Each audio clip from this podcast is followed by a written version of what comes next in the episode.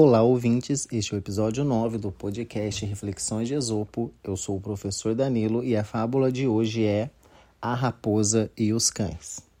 A moral da história é que pessoas ou animais astutos e espertos podem enganar aqueles que são tolos e crédulos. Certa vez, uma raposa estava correndo pelo campo quando encontrou um bando de cães. Os cães eram ferozes e começaram a perseguir a raposa. A raposa então correu para dentro de um buraco no chão para se esconder dos cães.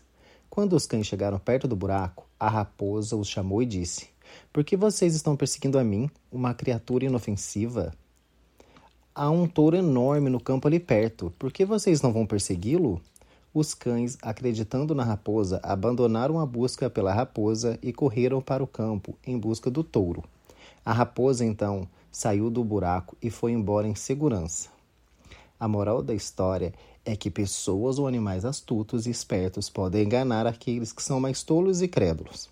A história ensina que é importante ter cuidado com aqueles que parecem estar ajudando ou oferecendo conselhos, pois eles podem estar enganando ou manipulando. Essa fábula também pode ser usada para refletir a importância da confiança e da desconfiança. Embora seja importante ser confiante e acreditar no melhor das pessoas, é igualmente importante ser cuidadoso e não facilmente enganado. Além disso, a fábula destaca a importância de não se deixar levar pela manipulação e ser cauteloso ao tomar decisões importantes.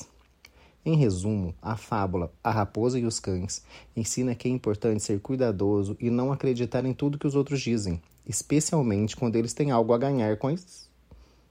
A história também destaca a importância da desconfiança e cautela de tomar decisões importantes. Até o próximo episódio.